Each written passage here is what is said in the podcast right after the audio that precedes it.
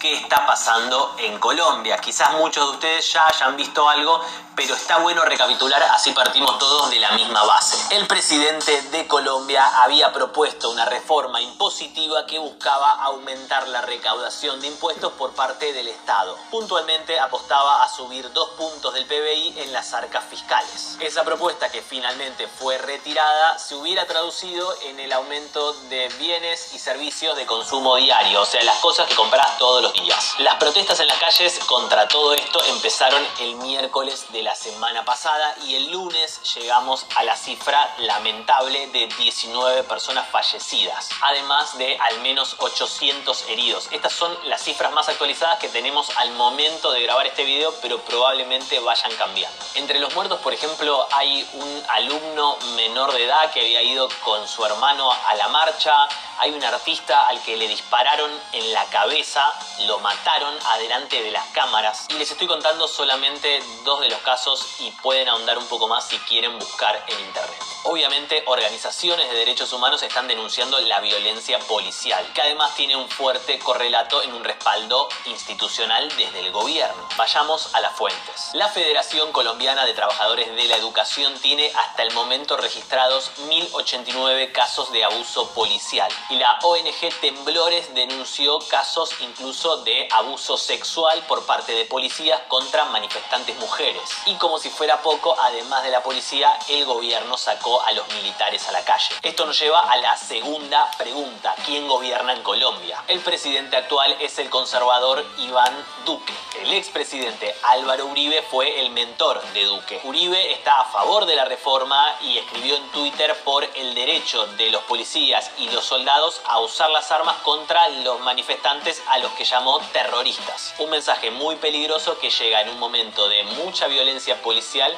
y de detenciones arbitrarias. Twitter incluso termina borrando este tweet porque no respeta los términos y condiciones. El argumento de la plataforma es que está glorificando la violencia. Entre muchos otros apoyó la protesta y pidió ayuda a los organismos internacionales. Es importante entender el contexto en el que se inscribía esta reforma y por eso la tercera pregunta tiene que ver con la pandemia. ¿Cómo impactó la pandemia en Colombia? La economía en Colombia se contrajo un 7% el año pasado y a finales de abril de este año el Departamento Administrativo Nacional de Estadística publicó las cifras de pobreza. Desde el comienzo de la pandemia, 3,6 millones de colombianos pasaron a vivir en la pobreza. Y según el coeficiente Gini, la desigualdad también aumentó respecto a 2019. Y también se destacó que sin subsidios por parte del Estado, 2,2 millones más de personas caerían en la pobreza. El panorama es muy delicado y se repite en muchos países de la región y del mundo. Es muy concreto, la pandemia está arrojando a millones de personas a la pobreza y y creo que sería bueno también escuchar la opinión de nuestro buen amigo del canal Calle 13. Mira, lo que, lo que yo, esto lo tiene que ver todo el mundo. Y acá, pues la gente que me sigue, que pueda ver lo que está pasando en Colombia ahora mismo. Bueno, eso es lo que está entonces pasando ahorita en Colombia y es lamentable. Y pues aquí en Radio Lata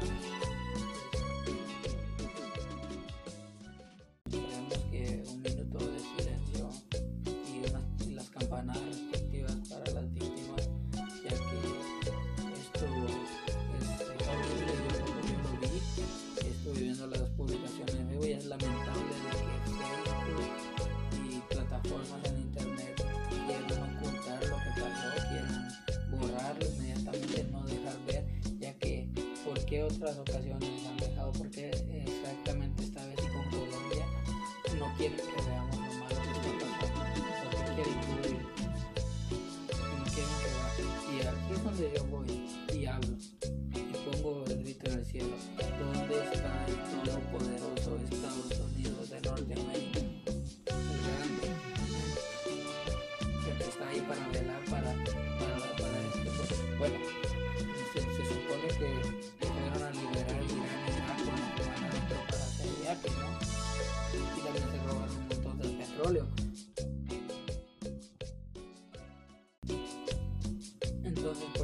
Colombia.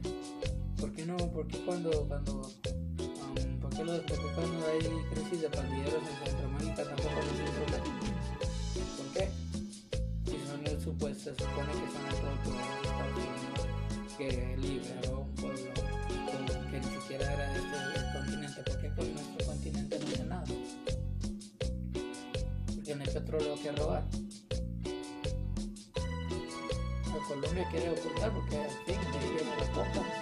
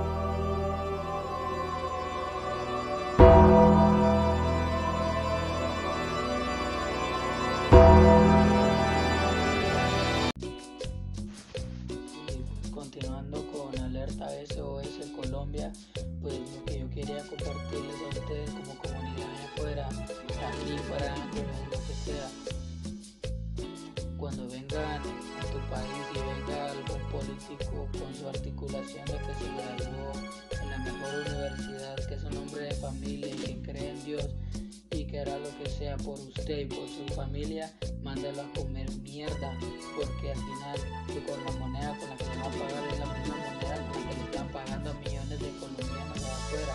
Así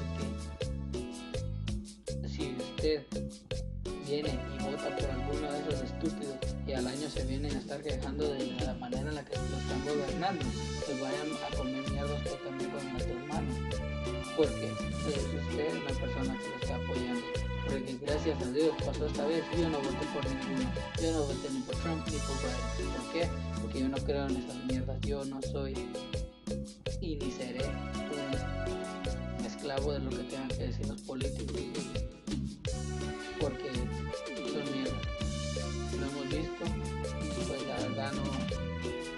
¿Cómo le llamas terrorista a alguien que está pidiendo sus derechos? Alguien que está exigiendo. Sí, yo sé que están haciendo actos de vandalismo, pero, pero asesinar tampoco es la respuesta.